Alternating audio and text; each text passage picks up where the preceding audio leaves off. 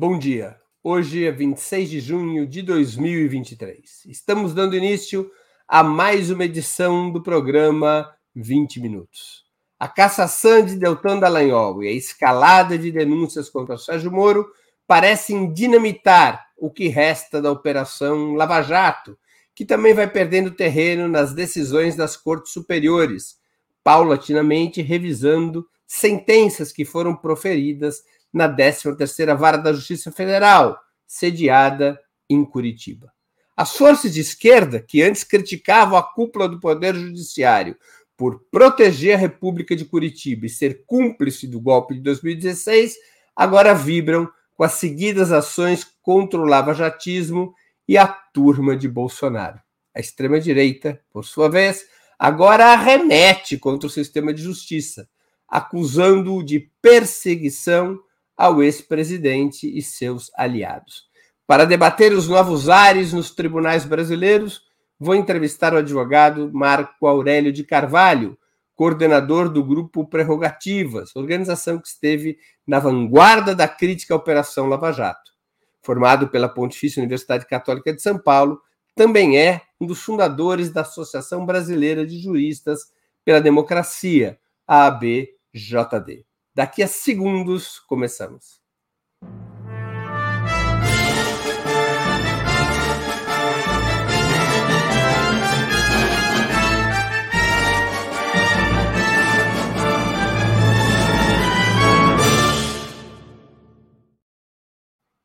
Bom dia, Marco Aurélio. Muito obrigado por aceitar nosso convite. Uma honra ter novamente sua presença no 20 Minutos. Bom dia, Breno. A honra é toda minha, uma grande honra, uma grande alegria estar aqui ao seu lado. Marco Aurélio, a esquerda entre 2015 e 2019 frequentemente alertava e denunciava uma ditadura do judiciário por conta de decisões contra líderes petistas tomadas na condução da Operação Lava Jato e mesmo antes, durante a ação penal 470, o chamado mensalão. A direita celebrava na rua tanto o juiz Sérgio Moro quanto vários ministros do STF. Agora os papéis parecem ter se invertido. Enquanto a esquerda saúda a ação judicial contra o bolsonarismo e os restos mortais da República de Curitiba, a extrema-direita acusa a Corte Suprema de tirania. Por que a esquerda teria razão no período anterior e a extrema-direita estaria mentindo agora? Olha, esse é o grande desafio, viu, Breno? Muito inteligente a sua pergunta. Nós, do Grupo Prerrogativas, temos feito um esforço enorme para manter a coerência. Né? Nós, na verdade, criamos o grupo para denunciar os avanços nefastos do chamado ativismo judicial, que é uma moeda com duas faces muito claras. De um lado, a politização do judiciário e, de outro, a judicialização da política. Né? Nós sabemos que o chicote pode mudar de mãos, né? mas ele vai bater no lombo de alguém com a mesma força e com a mesma intensidade. Né? Então, o momento requer coerência. Eu não aplaudo esse superempoderamento de juízes e essa saída, digamos, jurídica para crises que, na essência, são políticas. Nós já fomos vítimas, como você disse, é, disso no passado e podemos voltar a ser no futuro. Né? Então, nós não temos que aplaudir esse superempoderamento de juízes e essas saídas, digamos, é, não convencionais para essas crises é, que a política, de alguma forma, apresenta de tempos em tempos. Né? Você colocou de forma bastante precisa é, tudo começou com a ação penal 470, né? Foi o ovo da serpente. Se existe, se existiu um Sérgio Moro, é porque existiu lá atrás um Joaquim Barbosa, né? Nós não podemos nos enganar, né? Os métodos foram muito parecidos, né? E durante anos recaíram sobre determinado alvo preferencial, que era o campo progressista, né? Agora o que a gente precisa fazer é analisar isso com uma certa distância. Aliás, o Sérgio Moro era juiz assistente da ministra Rosa Weber, naquele momento da AP 470, né? Sem dúvida nenhuma, e já conduzia a 13ª Vara de Curitiba com os mesmos métodos da Lava Jato. Inclusive, diversos estudiosos falaram a respeito disso em operações pretéritas, né, que antecederam a Lava Jato. Os métodos eram os mesmos. Então, nós precisamos tomar um cuidado enorme. Né? É claro que, em determinadas situações, a gente tem que se socorrer do judiciário. As ameaças à democracia são um bom exemplo disso, né? mas dentro de determinada liturgia, com determinadas contenções. Né? Nós não podemos aplaudir de forma, digamos, incontida né, o avanço do ativismo judicial, porque a história está aí. Né? Ela pode voltar e, e, geralmente volta como tragédia. Né? Não é um pouco perigoso que, ao invés de grandes manifestações e greves gerais em defesa da democracia, como é da tradição de esquerda em vários lugares do mundo, que aqui no Brasil o combate, inclusive a intentona do 8 de janeiro, tenha sido, digamos, de certa maneira, terceirizada para o Poder Judiciário? Não tem a menor dúvida. Essa é uma das reflexões que eu venho fazendo. A primeira reação deveria ter sido da sociedade civil, né? Infelizmente, nós não tivemos talvez tempo para fazer isso. O presidente Lula, com a capacidade, com a habilidade que lhe é peculiar, conseguiu reunir os governadores de estado, os presidentes de poderes, Câmara, Senado, Supremo, tribunais superiores de um modo geral, e conseguiu, de alguma forma, conter essa crise. Né? Mas a melhor resposta teria vindo, na minha humilde avaliação, da sociedade civil organizada, dos movimentos sociais, enfim. Infelizmente não veio. Nós tivemos que nos socorrer mais uma vez do judiciário para resolver um problema, na verdade, que foi criado por uma crise de natureza política, né? Na essência, nós sabemos que é disso que se trata, né? Como é que você explicaria a mudança de comportamento do STF diante da Lava Jato? O que, que teve mais peso? A revelação do conluio entre o ex-juiz Sérgio Moro e os procuradores da Força Tarefa ou o alinhamento da alta cúpula do Poder Judiciário para deter a ameaça que eventualmente representava Jair Bolsonaro ao regime político? Olha, eu acho que foi uma mistura das duas coisas, né? A gente costuma dizer que o Supremo tem o direito de errar por último, né? E no caso da Lava Jato, errou várias vezes por último, né? Nós não podemos esquecer simplesmente porque ele acabou em determinado momento revendo eh, esses processos, acreditar que ele, não podemos deixar de acreditar que ele teve uma participação decisiva para a manutenção do número enorme de excessos cometidos pela Operação Lava Jato. Foi a mesma coisa que aconteceu com o STJ e com o TRF da quarta região, né? o Tribunal Regional Federal da quarta região. É, o Moro uma... não tomou as decisões sozinho, né? Exato, não tomou as decisões sozinho, e ele, inclusive, avocava essa condição né, é, para se defender, para dizer: olha, essas decisões foram mantidas pelas cortes superiores. E o fato é que foram, durante um bom tempo. Os excessos, enfim, cometidos pela Lava Jato foram convalidados pelos tribunais superiores, que têm, portanto, uma responsabilidade compartilhada com então o juiz Sérgio Moro e com as séculas que o serviam é, do Ministério Público da chamada Força Tarefa, né, conduzidos pelo Deltan Dallagnol, né, nosso ex-deputado. Então, essa responsabilidade, durante um tempo, ela foi compartilhada. Mas eu acho que com os episódios da Vaza Jato e com a disputa de narrativas, né, o termo talvez não seja feliz, mas é, é o que me cabe aqui para descrever essa situação, feita pelo campo progressista, que ocupou espaços, publicou livros, é, publicou artigos em grandes jornais, ocupou alguns espaços nas redes televisivas. Eu acho que a gente criou um clima no país para que o Supremo revisse a sua própria responsabilidade na convalidação desses excessos, né? E na discussão daquele HC, no HC da suspeição, teve a oportunidade de declarar a escandalosa e criminosa parcialidade do então juiz Sérgio Moro, né? comprometendo, portanto, evidentemente, todas as decisões que ele tinha exarado na condição de juiz condutor né, dessa operação. O, o ex-presidente Jair Bolsonaro, ao atacar frontalmente a Corte Suprema desde o início do seu mandato, não teria cometido um grave erro tático do, ponto, do seu próprio ponto de vista, empurrando a Corte Suprema para uma posição é, que tornou mais fácil a revisão da Lava Jato? E eu não tenho a menor dúvida, ele é o algoz de si mesmo, né? Ele criou a circunstância para que, na verdade, o Supremo agisse da forma como agiu, ele colaborou para isso, pode não ter sido, inclusive, né, o único responsável, evidentemente, acho que tem vários atores nesse processo, mas ele colaborou de forma decisiva para isso, assim como também colaborou é, para que se criasse um clima no TSE é, para a declaração da sua inelegibilidade, né? Essa ação que já começou a ser julgada, que deve terminar em breve, né? Cujo resultado todo mundo espera, enfim, que seja a decretação da inelegibilidade do Bolsonaro. Ele, na verdade, colaborou para a criação desse clima é, no nosso sistema de justiça, né? Não tem a menor dúvida disso. Está corretíssima a sua avaliação. Porque, vamos pegar aqui um exemplo. O ministro Alexandre de Moraes, hoje chamado por, pela militância de esquerda de Xandão da Massa, ele não tem uma história de esquerda, ao contrário, os ataques dele ao PT, aos líderes petistas no mensalão depois na Lava Jato foram ataques brutais. O que, que poderia explicar a mudança de posição do ministro Alexandre de Moraes? Olha, é, essa é uma questão difícil de se responder, né? Primeiro, eu quero concordar com a premissa do seu raciocínio, né? Na verdade, você está descrevendo uma situação fática, né? O Alexandre de Moraes, na condição de secretário em São Paulo, depois na condição de ministro da Justiça, sempre teve uma verdadeira aversão ao PT e ao campo progressista é, de um modo geral, né? Isso é inegável, é parte da história dele, né?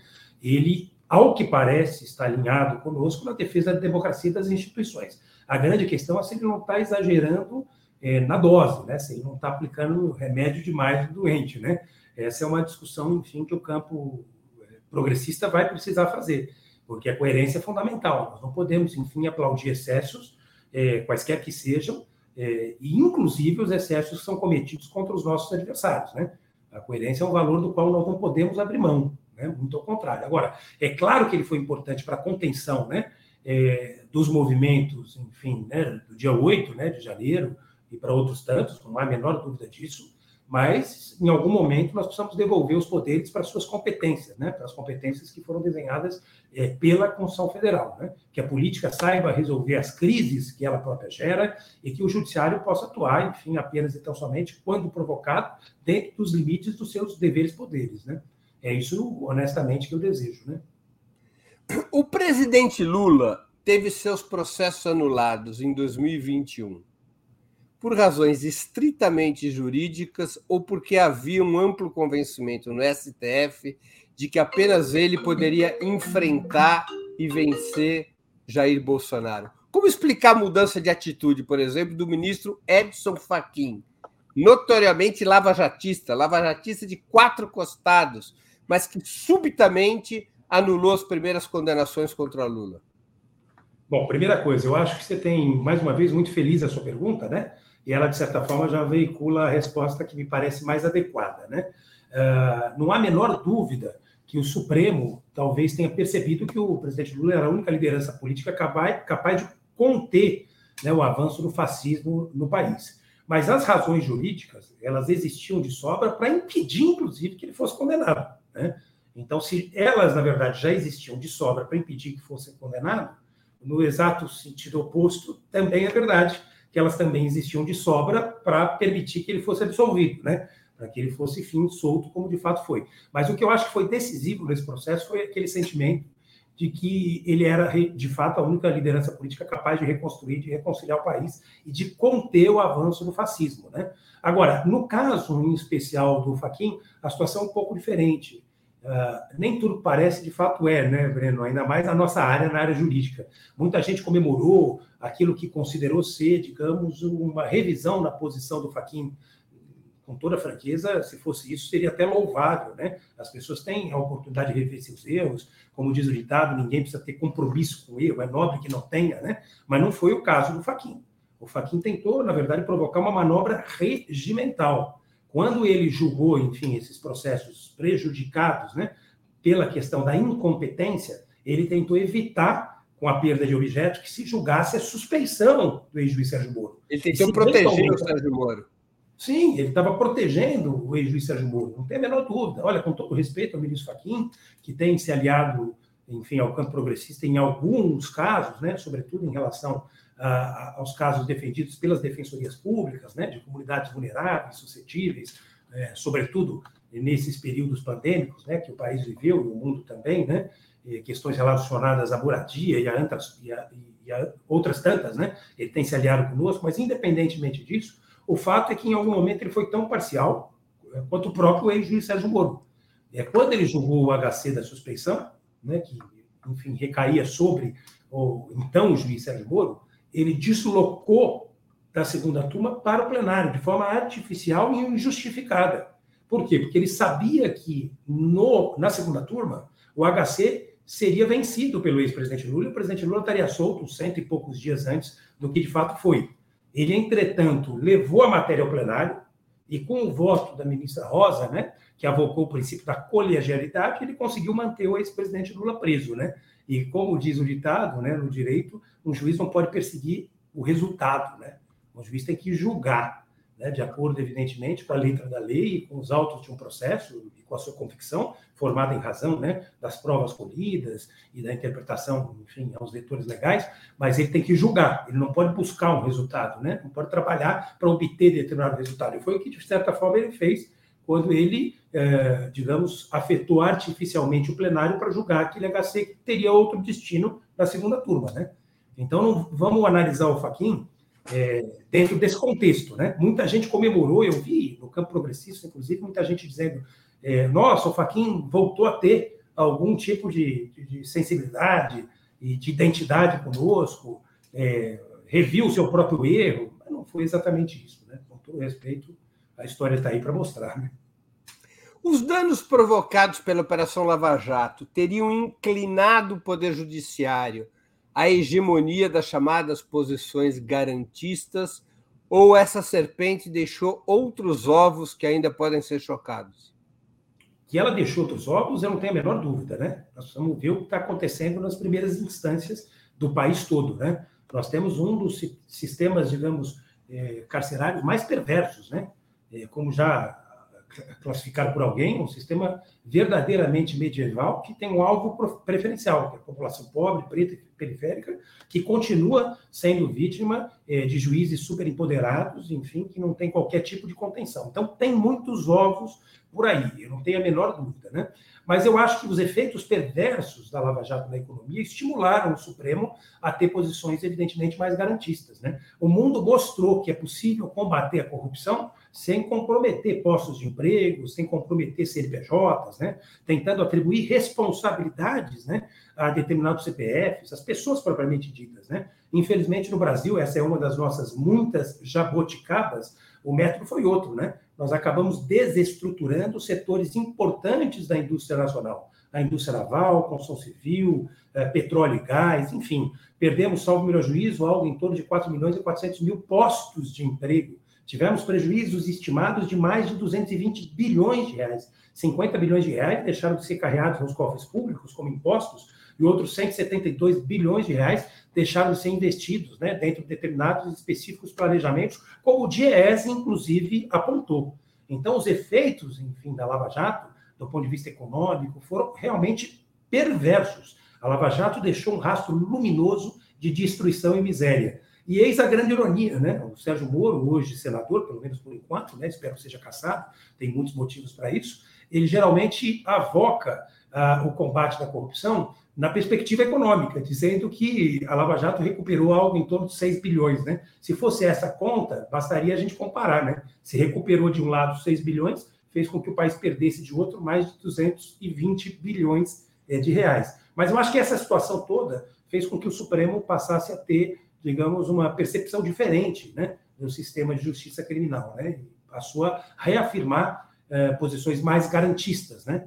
É, é meu sentimento também. Né? Eu acho que o que aconteceu no país, na área econômica, seguramente deve ter tido alguma influência na construção dessa maioria garantista dentro do Supremo e de alguns tribunais superiores. Do ponto de vista estritamente jurídico, Dallagnol e Moro podem terminar na cadeia?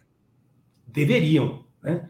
Eu acho que tão grave no país quanto você prender um inocente é você não prender aquele que cometeu determinado número de ilícitos é, que podem ser provados à luz da lei, evidentemente, como é o caso do ex-juiz Sérgio Moro e também do ex-procurador Deltan Dallagnol.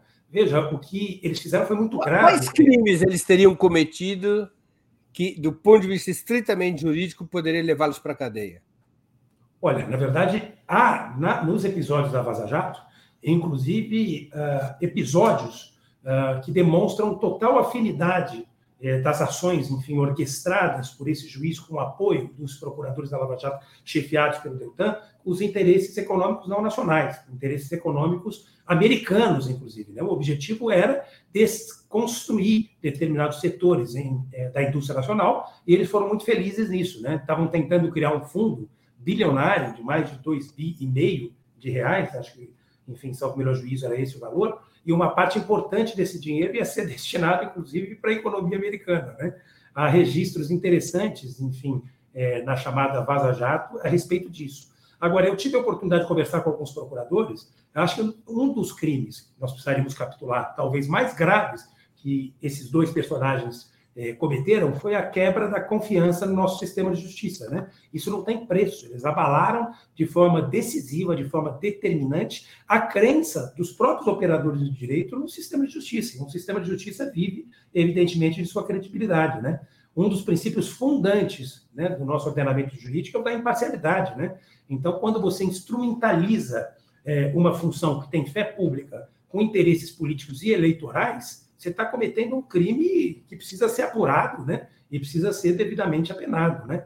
Eu não tenho a menor dúvida. Acho que os próprios procuradores tinham que se voltar contra o Deltan e pedir alguma indenização, alguma coisa desse tipo, né? Mas, mas qual é a tipificação criminal na qual Dallagnol e Moro poderiam ser enquadrados?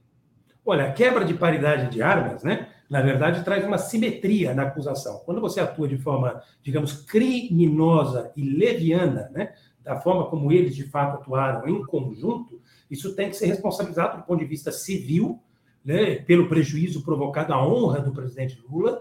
É, é, claro que você não consegue, do ponto de vista material, repor esse prejuízo, não tem como, né? É difícil você estimar né, alguém que passou na prisão mais de 500 e 80 dias, né, indevidamente, né, que perdeu a oportunidade é, de ver os netos crescerem, de acompanhar momentos importantes da sua própria vida. Então, tem, na verdade, uma reparação civil né, que precisaria ser feita, de natureza econômica, para o ex-presidente Lula, que foi vítima dessa ação. Mas, no caso, mas o, presidente Lula teria, o presidente Lula teria que ir à justiça pedir a reparação o presidente Lula, sim, mas também haveria a possibilidade de algumas empresas prejudicadas por essa ação criminosa pedir algum tipo de reparação econômica e financeira desses agentes que atuaram em conjunto. Né?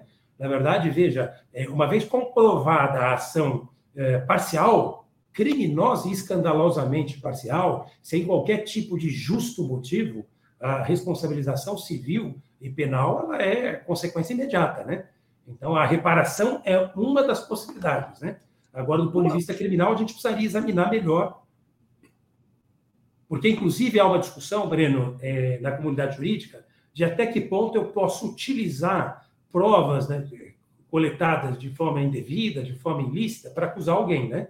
É, nós, garantistas, do campo progressista, defendemos que essas provas devem sempre ser utilizadas para absolver, não para condenar alguém. Então, dentro desses processos, a gente precisaria encontrar, digamos. Porque aí não poderia usar as provas da Vaza Jato para condenar o Moro e o Dallagnol. Não, não poderíamos, e, e, e, na minha opinião, não deveríamos. Existem elementos fatos dentro dos próprios processos que precisariam ser compuscados pelos advogados que defenderam as empreiteiras, que defenderam, enfim, os empresários, os agentes políticos, mas que poderiam ser suficientes para provocar essa responsabilização, né? O problema, Brenda, é que a gente precisaria, uma das reformas mais estruturantes do país, a gente fala de reforma tributária, que é super importante, da reforma política, que é mais importante ainda, né?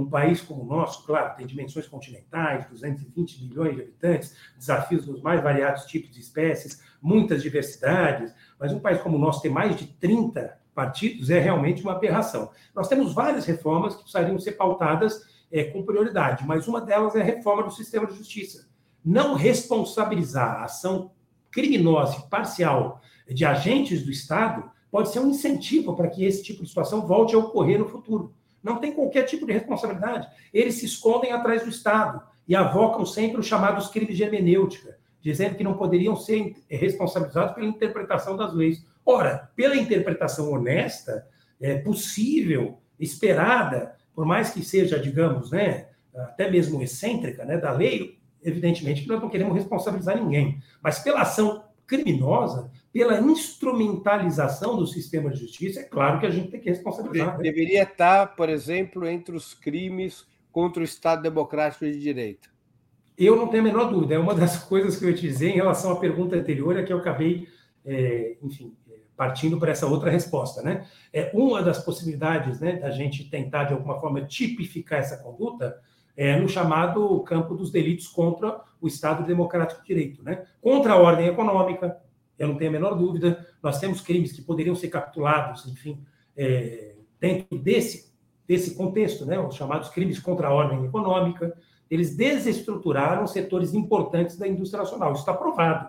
Nós perdemos, Breno, salvo melhor juízo, cerca de 50 mil engenheiros, nós perdemos inteligência no país. Hoje nós estamos sendo obrigados a conviver com empresas chinesas, espanholas, que estão vindo para a área da construção civil oferecer saídas que parte das indústrias nacionais, das empresas nacionais, tinham condição de fazer, né? É, gerando emprego, distribuindo riqueza aqui, né? Então é, é uma situação realmente delicada para dizer o mínimo, né? Uma curiosidade: o presidente Lula, na condição de chefe de Estado, ele pode pleitear indenização é, por conta do tempo que ele ficou preso? Ou ele tem que esperar sair da presidência? Não, ele pode pleitear e, na minha opinião, ele até deveria. Evidente que se ele não quiser, digamos, destinar. Mesmo exercendo a presidência da República, ele pode demandar o Estado. Sem dúvida nenhuma, né? A circunstância do exercício da presidência o protege de determinadas específicas ações. Mas ele, como proponente, evidentemente, ele tem toda a prerrogativa, toda a condição e toda a legitimidade de se valer do judiciário para afastar uma ameaça ou para reparar algum tipo de prejuízo. Eu acho que seria importante ele fazer isso, viu, Breno? Mesmo que ele destine o recurso a alguma creche, a alguma entidade, né? Enfim, Mas, algum movimento social. Agora, o presidente da República não está obrigado, em todos os seus casos, enquanto ele estiver exercendo a presidência, de recorrer à Advocacia Geral da União para defender casos? Essa é uma polêmica, inclusive, inaugurada é, no governo Dilma, quando a Dilma se valeu da AGU é, para defender o seu mandato. Né? Então, a Advocacia Geral da União ela é, na verdade, um aparato, um instrumento para defesa, evidentemente, da presidência da República, do governo federal e do próprio presidente, é, no bojo das atribuições que a Constituição confere, enfim, a ele, presidente, ao governo federal e às suas diversas instâncias, ministros de Estado e afins, né? E, mas dentro dessas circunstâncias, do exercício dessas funções públicas. Né? Então, nesse caso, ele teria que se valer de um advogado, que ele constituiria né, de forma privada, para poder se socorrer do judiciário para, de alguma forma, tentar algum tipo de reparação, que nunca seria suficiente. Né? Na verdade, um dia sequer não pode ser reparado na liberdade de alguém. Né? Então, se você perder uma hora de liberdade, se você for submetido a um constrangimento né, de uma prisão ilegal, injusta e arbitrária, evidentemente que, por maior que seja né, a, sua reparação, ela nunca vai ser suficiente, né? Tem uma questão subjetiva que é difícil, enfim, de superar, né? O, o sistema de indenização aqui no Brasil é muito precário para condenações injustas, né? Muito precário, extremamente precário, não há a menor dúvida. Você vê nos Estados Unidos um erro de condenação pode custar ao Estado milhões de dólares. Aqui Sem as indenizações são baixíssimas.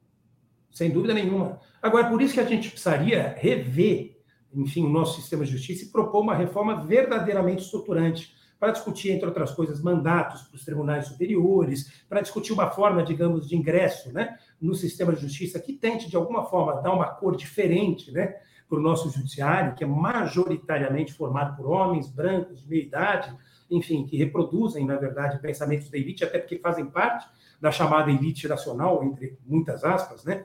E o termo, evidentemente, não é feliz, mas é, nós precisaríamos discutir, entre outras coisas, inclusive a forma de responsabilizar a ação criminal, é, criminosa, perdão, desses agentes do Estado. Você perguntou agora há pouco sobre os ovos deixados pela Lava Jato. E eu falei dos superpoderes dos juízes de primeira instância. Para você ter uma ideia, até hoje, depois de três anos de votada a lei, nós estamos discutindo a implementação do juiz de garantias. Só é... o prefeito que sofre lá na ponta com a instrumentalização do nosso sistema de justiça, com o Ministério Público, enfim, que atua de forma é, política com objetivos indiscutivelmente eleitorais, sabe a necessidade de uma reforma dessa natureza. Deixa eu te perguntar sobre isso. de responsabilização, essas pessoas não iriam à justiça. Desculpa.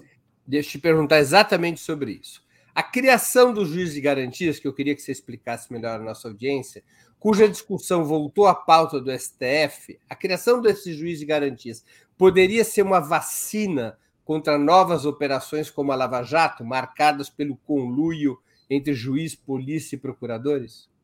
Eu não tenho a menor dúvida, né? Veja que a possibilidade de revisão de determinadas posições não foi suficiente para evitar os abusos da Lava Jato, que infelizmente foram mantidos pelo TRF da quarta região e também da mesma forma por alguns ministros do Superior Tribunal de Justiça, né? Em algum momento, inclusive pelo próprio Supremo Tribunal Federal, responsabilidade escandalosa e compartilhada de todos esses agentes, né? A gente geralmente coloca a responsabilidade nas costas do Moro, que é o, o, o grande ator desse processo todo, né? Mas evidentemente que essa responsabilidade ela é compartilhada. Mas se a gente conseguisse implementar, espero que consiga, porque o julgamento, enfim, ainda não terminou, o juiz de garantias, a gente criaria uma espécie de vacina para tentar evitar, porque a gente implementaria um juiz que faria instrução, a coleta de provas, que requereria eventualmente uma busca e apreensão, que conduziria oitivas, que valoraria, num primeiro momento, determinadas provas, né? é, coletadas no bojo de um inquérito, e depois, na verdade, um juiz que julgaria com mais independência, com mais autonomia, com mais distanciamento, essa fase de instrução para tomar providências, digamos, é, mais, mais importantes, como uma prisão ou coisa do gênero, né? Já faria, digamos, o julgamento final da primeira instância, sempre passível, claro, de revisão, né? É, através dos recursos, né? Que existem no nosso sistema de justiça. Mas você, é, digamos, desmembraria um pouco essa fase. Então, a chance de você contaminar o juiz que faz a coleta de provas, que faz as inquirições, que determina essas primeiras medidas cautelares com o julgamento propriamente dito, a chance de contaminar é menor né? São pessoas diferentes, né? Então, um conduziria as investigações, o outro faria o julgamento propriamente dito, né? Eu acho que. Porque, veja só, qual é o problema, Breno? Que é o que nós temos sustentado no Supremo. É, semana passada, a Flávia Hall, grande criminalista, o Fábio Tufik, um dos maiores criminalistas do país, Alberto Toron, tiveram a oportunidade de ocupar a tribuna do Supremo Tribunal Federal para defender esse ponto de vista. Né? O que um deles disse, né, e deixou o Fux, o ministro Fux, até um pouco nervoso, foi que ele não tinha visto, no decorrer de muitos anos de experiência profissional, nenhum juiz na Lava Jato, é, nessa primeira fase, é, reconhecer um equívoco. Olha, eu determinei, eu decretei uma prisão de forma injusta, essa prova não foi valorada da forma correta, eu achei que era uma coisa e de repente, na verdade, é outra. Ele nunca viu isso acontecer. Ele comentou isso, inclusive, na sustentação oral dele, né? Porque, evidentemente. Isso, isso o Toron. Esse foi o Tufik. O, Tufik. o Toron o, o, o Toron falou sobre vários outros aspectos, foram duas das sustentações. Mas o Tufik alegou isso, e o Fux. Isso, foram duas das sustentações que mais provocaram a ira é, dos ministros Fux e Alexandre Moraes, que, ao que parece, resistem, digamos, mais enfaticamente. Mas qual a argumentação do Fux diante dessa exposição do Tufik? Ele disse que no decorrer da vida deles, não mencionou nenhum episódio da Lava Jato, ele já tinha visto vários juízes absolverem, depois em caráter né, é, definitivo, é, um réu que tinham condenado antes, ou se arrepender da valorização de uma prova. Mas o fato é que nenhum de nós nunca viu isso acontecer na Lava Jato. Né? Então, assim, se tiver um caso, eu quero que alguém me diga qual é. Nós não vimos isso acontecer. Né? O Moro pedir desculpas, dizer que exagerou, que cometeu algum tipo de abuso, que valorou de forma, digamos, equivocada determinada prova, que requereu uma medida cautelar desnecessária. Por exemplo, ele requeria com frequência as chamadas conduções coercitivas, que depois foram julgadas pelo Supremo como irregulares, porque elas são o último mecanismo. Bem, bem sei disso. Vamos lá, você teria que ter sido convidado para comparecer em juízo uma, duas, três vezes, para, em caso negando, ser conduzido coercitivamente é, para um determinado depoimento. Essas conduções coercitivas, sempre midiáticas, eram feitas com abusos indiscutíveis e, e, e, deveriam ser as últimas alternativas, e na verdade eram as primeiras requeridas pelo ex-juiz Sérgio Moro, e às vezes não tinha nem contemporaneidade que justificava. Vou dar um exemplo para não ficar no nosso campo, do Aécio Neves, que é tudo o que a gente sempre combateu na política, um dos grandes responsáveis pelo avanço do ativismo judicial e pelo questionamento do nosso sistema eleitoral. Né? Quando em 2014 fez aquele discurso raivoso contra Dilma e questionou o resultado eleitoral. Tem responsabilidades indiscutíveis. Mas vamos pegar o caso dele. Ele teve uma busca e apreensão na casa dele, na casa da mãe, salvo melhor juízo, é, que foi é, decretada depois de dois anos do cometimento dos supostos fatos. Não tinha contemporaneidade que justificasse. A busca, e apreensão, a busca e apreensão contra mim e outros réus da Operação Carbono 14 foi a respeito de fatos que tinham ocorrido supostamente 12 anos antes. Então, eu, eu não ia nem falar disso, porque foi um episódio tão, digamos assim, desprezível, muita gente, inclusive, não se recorda disso. Mas você é um exemplo. Quer dizer, episódios que teriam supostamente acontecido 12 anos antes. Que tipo de prova poderia ser coletada na sua casa, no seu escritório, é, que de alguma forma poderia colaborar com a instrução é, desse julgamento? Nenhuma não havia a chamada contemporaneidade que justifica a medida de busca e apreensão. Você faz uma busca e apreensão quando você, na verdade, tem um receio fundado de que determinada prova pode ter sido destruída, então tem que ter alguma relação temporal com o suposto fato, né? Senão não há justificativa que sustente. Você acabou de dar um belo exemplo. Doze anos depois, esse tipo de medida era usada pela Lava Jato para constranger, para criminalizar determinados agentes, para desacreditar diante da opinião pública porque parte da imprensa, inclusive, veiculava as imagens dessas buscas e apreensões é, de forma, digamos, absolutamente midiática, com chamadas para Jornal Nacional. Então, era estampado o rosto de uma determinada pessoa e ela já era julgada no tribunal midiático em alguns segundos e já era condenada ali mesmo. Né? Então, a notícia de uma busca e apreensão, ela às vezes demorava um bloco no Jornal Nacional. E depois a absolvição de uma determinada pessoa era dada no atacado, junto com outras tantas, com dois segundos. É, para a gente ter uma ideia do que aconteceu, né?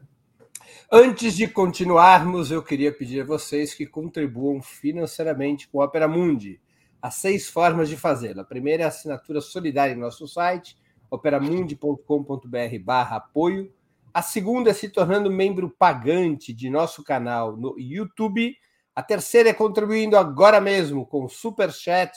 A quarta, nos enviando um super sticker. A quinta, através da ferramenta Valeu, valeu demais quando assistirem aos nossos programas gravados. E a sexta forma de contribuição é através do Pix. Nossa chave no Pix é apoie.operamundi.com.br. Eu vou repetir nossa chave no Pix.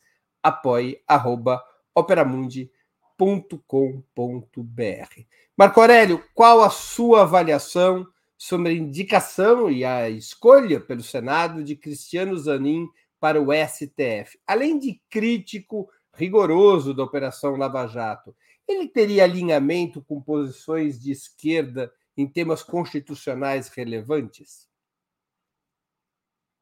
Está sem microfone, Marco. Ah. Agora sim. Desculpa, eu não queria atrapalhar a sua exposição. É importante colaborar para que a gente mantenha esse espaço né, é, de jornalismo inteligente, instigativo, é, vivo. Né?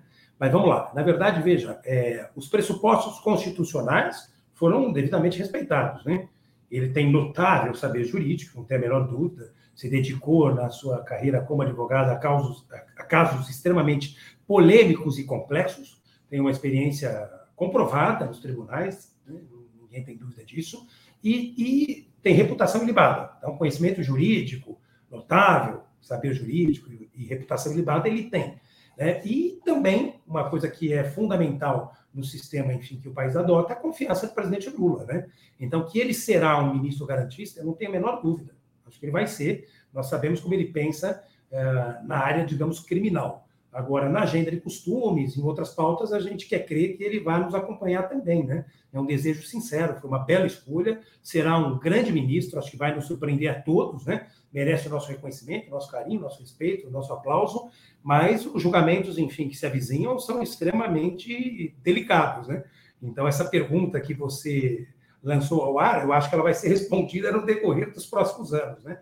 Nós temos a pauta da descriminalização da droga, a pauta do aborto, é, nós temos N assuntos, enfim, que o Supremo vai, é, o marco temporal que o Supremo vai julgar, e nós vamos saber como pensa o nosso querido colega Cristiano Zanin, né? Eu quero desejar para ele todo o sucesso do mundo, tenho muita confiança nas posturas dele e quero crer que vai estar conosco, né? alinhado esse pensamento no campo progressista. Marco o ministro Alexandre de Moraes, há coisa de dois meses, um pouco mais de dois meses, ele autorizou a Polícia Federal a investigar os militares eventualmente envolvidos na intentona do dia 8 de janeiro. O STF já aceitou mais de mil denúncias a esse respeito mas não há um só oficial militar entre os denunciados. Essa investigação sobre a participação dos militares no 8 de janeiro é para valer? Breno, olha, parece que você está infiltrado no nosso grupo, viu? Porque esse foi um dos temas de debate dos últimos dias, né?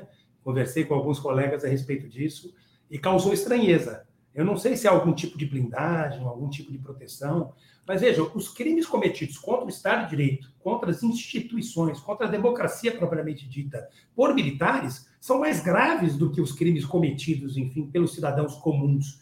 Porque os militares, dentro do que estabelece, inclusive, o papel que foi desenhado pela Constituição, têm a obrigação de defender a ordem constitucional vigente. Né? E tem fé pública para isso, né? São dedos estendidos do Estado.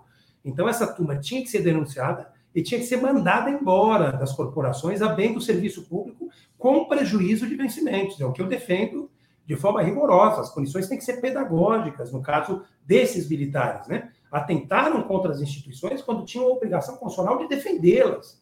É extremamente grave, né? Inclusive recebendo eh, às expensas do Estado, né? Que eles estavam, na verdade, tentando violar. Então, é, não tem a menor dúvida, eu não consigo compreender né, esse tipo de situação. Porque Espero... estão surgindo várias provas de que o Exército não só que o Exército não atuou no dia 8 de janeiro, mesmo quando demandado pelas forças ou por unidades policiais do Distrito Federal. Ele simplesmente cruzou os braços ou protegeu é, os, os acampados na frente do quartel-general desse acampamento é que saíram aqueles que participaram da intentona e para esse acampamento retornaram. Mas eu li um a um o nome dos indiciados. Não tem um militar. Não tem. Não tem. Eu espero que, que, que venha a ter, né? Porque assim é, é indiscutível a participação dessa turma, por ação ou por omissão. No direito penal, você tem que ser, digamos, penalizado, investigado, né, para ser devidamente penalizado, investigado e penalizado pela ação, né, digamos, proativa, mas também pela omissão, que é uma espécie de ação negativa. Você tinha a obrigação de conter esses atentados e muitos cruzaram os braços. Então, cruzar o braço não é uma simples omissão, é uma ação negativa. Você colabora de forma decisiva para aquele resultado que você tinha obrigação, inclusive constitucional, de evitar. Tentar e, no caso, e no caso específico de uma das denúncias contra militares, é de que o Exército impediu a ação da Polícia Militar do Distrito Federal quando a Polícia Militar do Distrito Federal, na noite do dia 8 de janeiro, foi prender os acampados na frente do quartel-general. Há, há uma dezena de relatos de que blindados impediram a ação da Polícia Militar. Aí já não é nem o crime de cruzar os braços, é o crime de obstrução de justiça, mas ninguém tem indiciado por isso. É, como o inquérito está sob sigilo, eu não tenho, eu sei que não foram denunciados, isso é fato. Senão nós já teríamos notícias, enfim, essas pessoas provavelmente já teriam vindo, vindo à mídia para se defender, e nós já teríamos processos propriamente ditos, como já temos em relação a algumas pessoas, né? A centenas delas.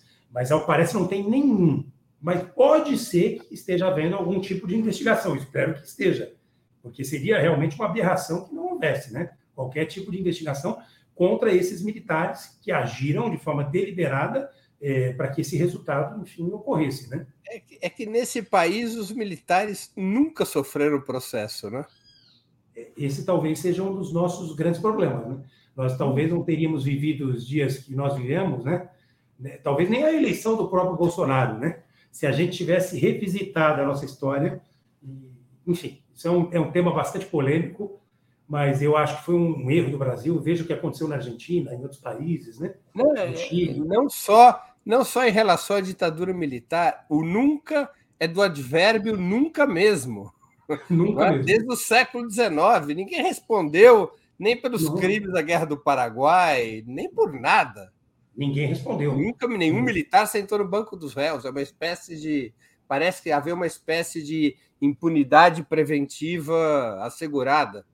Não, e, e, olha, nós não precisamos nem falar dos chamados anos de chumbo, né? De claro. triste memória, mas como você falou, avocou o nosso passado, né? Os episódios da Guerra do Paraguai, né? Em que houve uma ação criminosa é, com um objetivo claro, inclusive, de dizimar uma população, né? Estupros dos mais variados tipos de espécies, com graus de perversidade, morte de homens, né? É, jovens, crianças, mais velhos, para dizimar a população masculina do Paraguai, enfim, tantas coisas aconteceram não teve um único militar que tenha respondido por isso. Ao contrário, vários foram condecorados, como se tivesse glória numa vitória como essa, né? Como se pudesse ter algum tipo de glória, né? É, o patrono do Exército Brasileiro é um conhecido repressor de rebeliões, né? O Sem. Caxias, além de ter sido o comandante em chefe da Guerra do Paraguai, é o, é o, grande repressor da balaiada no Maranhão, né? Sim, sim. É, temos aqui duas perguntas de espectadores nossos, Marco Aurélio. A Luzia Mercedes Gomes, que contribuiu com o Superchat, agradeço a Luzia. Ela pergunta: Bom dia, Marco Aurélio. Os agentes do TRF-4 não serão penalizados por pactuar ilicitamente com o Moro?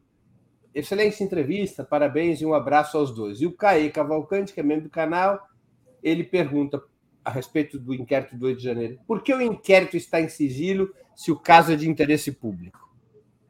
Bom, vamos lá. Luzia, obrigado pela pergunta. É um prazer enorme estar falando contigo. É, você tem toda a razão, eles deveriam ser responsabilizados, não há a menor dúvida. Tá? Mas as provas mais robustas dessa ação orquestrada é, estão na chamada vaza-jato. E aí isso nos remete àquela discussão, se esse tipo de prova pode ser usado ou não para acusar alguém. A gente sabe que pode e deve ser usada para absolver, mas para acusar o campo progressista, nós garantistas sempre defendemos que não, né? por uma questão é, de coerência. Né? Mas que houve, de fato, né, uma ação orquestrada, é, uma participação, digamos, é, decisiva e determinante do TRF da quarta região para a prisão do presidente Lula, não tem a menor dúvida. Né? Vocês devem se lembrar de um episódio em que o presidente, inclusive, desse tribunal atuou de forma absolutamente vergonhosa para evitar a, a, liberdade do presidente Lula, quando um dos seus desembargadores, o desembargador Favreto, é, tinha determinado a soltura do presidente no bojo de um determinado HC, né, num determinado plantão, num determinado final de semana. Né? Então, houve um. O ex-juiz Sérgio Moro, que já não estava na 13ª vara, telefonou para Deus e para o mundo, era ministro da Justiça, para evitar que o presidente Lula fosse solto, né? E contou com o apoio decisivo de alguns desses desembargadores, que inclusive eram parentes dele, padrinhos, alguma coisa assim, orientandos, orient... orientadores, né? Dos seus estudos em algum momento, tinha um grau de parentesco, né? O filho de um namora com a filha de outro, frequenta o mesmo clube, né? Enfim, então é, é são gente do, do mesmo tipo, digamos assim, né? É, sem nenhum cuidado, porque é disso que se trata, né? A gente precisa falar, às vezes, determinadas verdades, né? Mas tiveram destinos diferentes, né? Também, cá entre nós, é, não quiseram abraçar de forma, digamos, escandalosa, de forma pública, política, como fez o Sérgio Moro, né? Alguns continuam se valendo das togas para se proteger, mas continuam atuando de forma política. E a última pergunta do Cauê, perdão, agradeço também o privilégio de te responder, Veja, essa também é uma pergunta de um milhão de dólares. Né? É, no campo progressista, vários são os advogados, Pedro Serrano, inclusive, liderou uma reflexão sobre isso, que estão questionando a manutenção desse sigilo por tanto tempo. Né? Isso prejudica, evidentemente, a defesa. Né? Por mais que a gente saiba que essa turma atuou uh, nos atentados cometidos contra a ordem constitucional vigente, contra a democracia do país, e que mereçam ser responsabilizados por isso, né, esse tipo de situação prejudica o direito sagrado de defesa, né? E o que a gente quer para Chico e para Francisco é a mesma coisa, né? É o respeito, enfim, ao nosso ordenamento jurídico. Então, é no mínimo estranho esse tipo de situação. Macorelli, muitos analistas consideram que o regime político da Sexta República, criado pela Constituição de 1988, é um cadáver insepulto.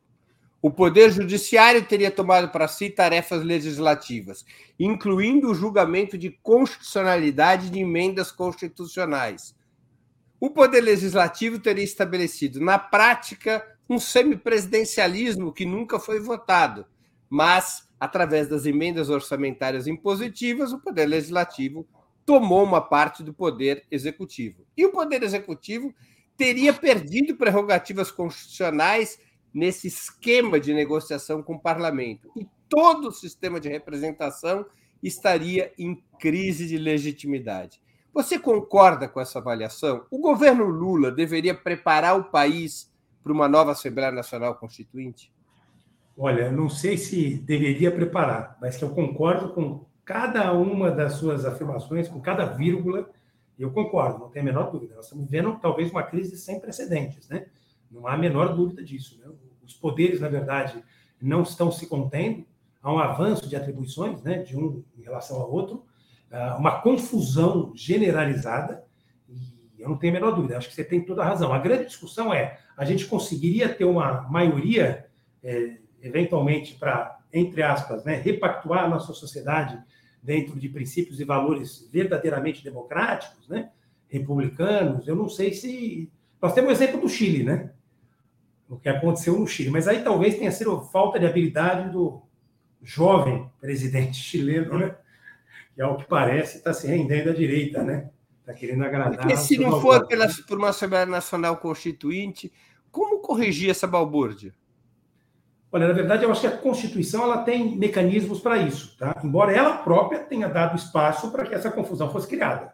Você tem razão, a tua afirmação é extremamente feliz, né? Mas eu acho que precisaria haver um pacto entre os poderes para que, na verdade, ficassem circunscritos as suas atribuições, as atribuições que foram, digamos, desenhadas pela Constituição Cidadã de 88, né? as atribuições mais evidentes. Né?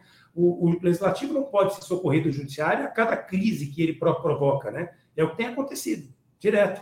Qualquer tipo de medida provisória que não agrade determinado grupo, para no, no Supremo. Qualquer tipo de projeto de lei é, cuja tramitação, enfim, é, tenha sido decretada como urgente, né? É, para também no Supremo Tribunal Federal, o Supremo se metendo em competências que são, na essência, legislativas. Por exemplo, o caso do juiz de garantias. O que, que o Supremo... O Supremo colabora muito para isso. O que, que o Supremo deveria ter feito?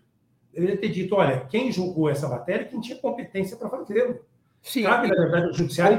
Uma coisa que me intriga, como leigo, como é que o STF pode fazer controle constitucional de emenda constitucional? Se a emenda constitucional foi criada pela Constituição exatamente para imperar como parte da Carta Maior. Olha, é, nesse caso em especial, por mais que possa ser difícil a resposta, eu acho que ele pode e deve fazer esse controle. Que, na verdade, veja, é, a gente não pode vulgarizar um instrumento da emenda, né? Então, nós sabemos que as emendas, é, digamos, constitucionais, elas não podem abolir as chamadas cláusulas pétreas, né?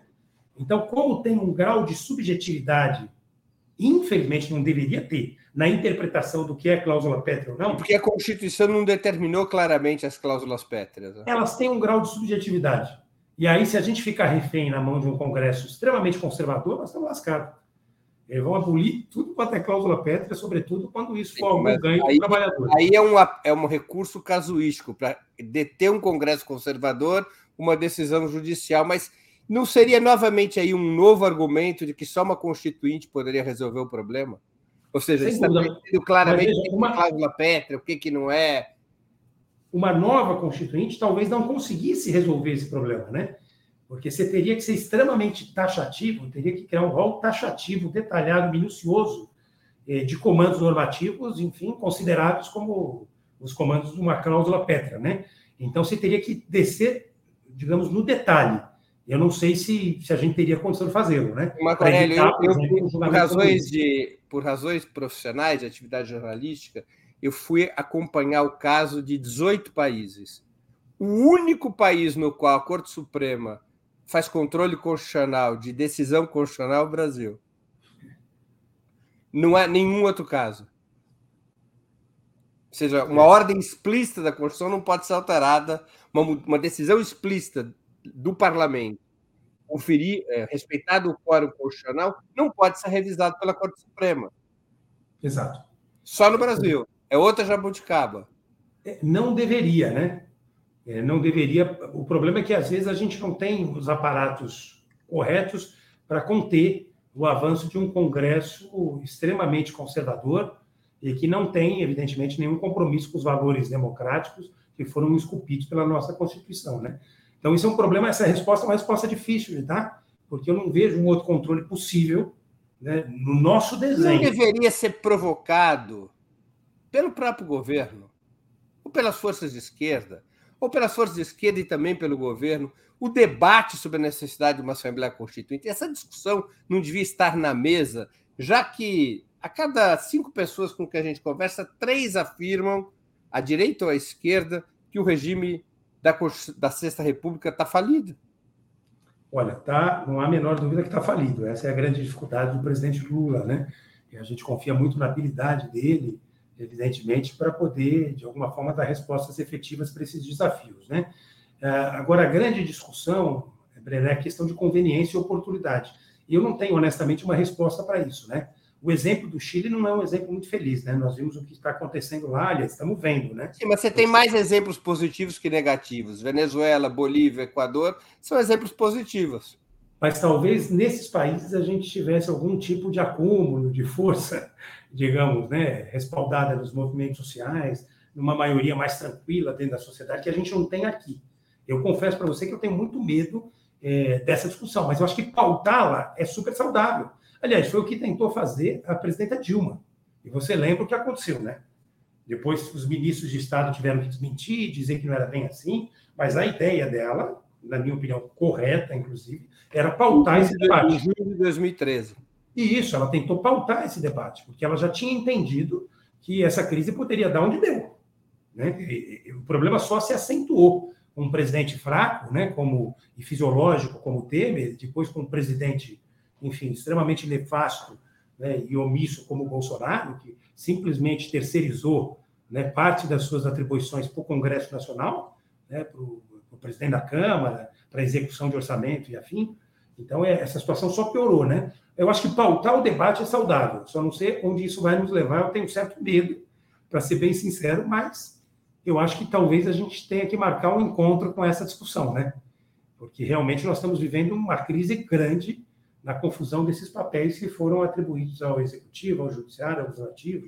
E a novidade da semana passada é que se prepara no parlamento a aprovação de uma emenda constitucional que constitucionaliza a emenda impositiva. Ela vai estar para dentro do orçamento.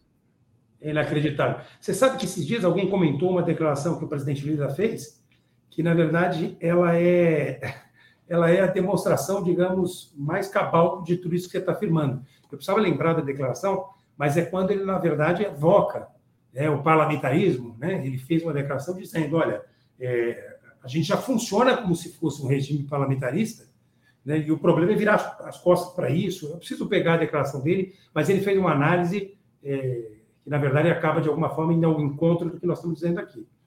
Só para. É, teve uma, uma espectadora que fez um comentário agora, só para eu explicar a pergunta.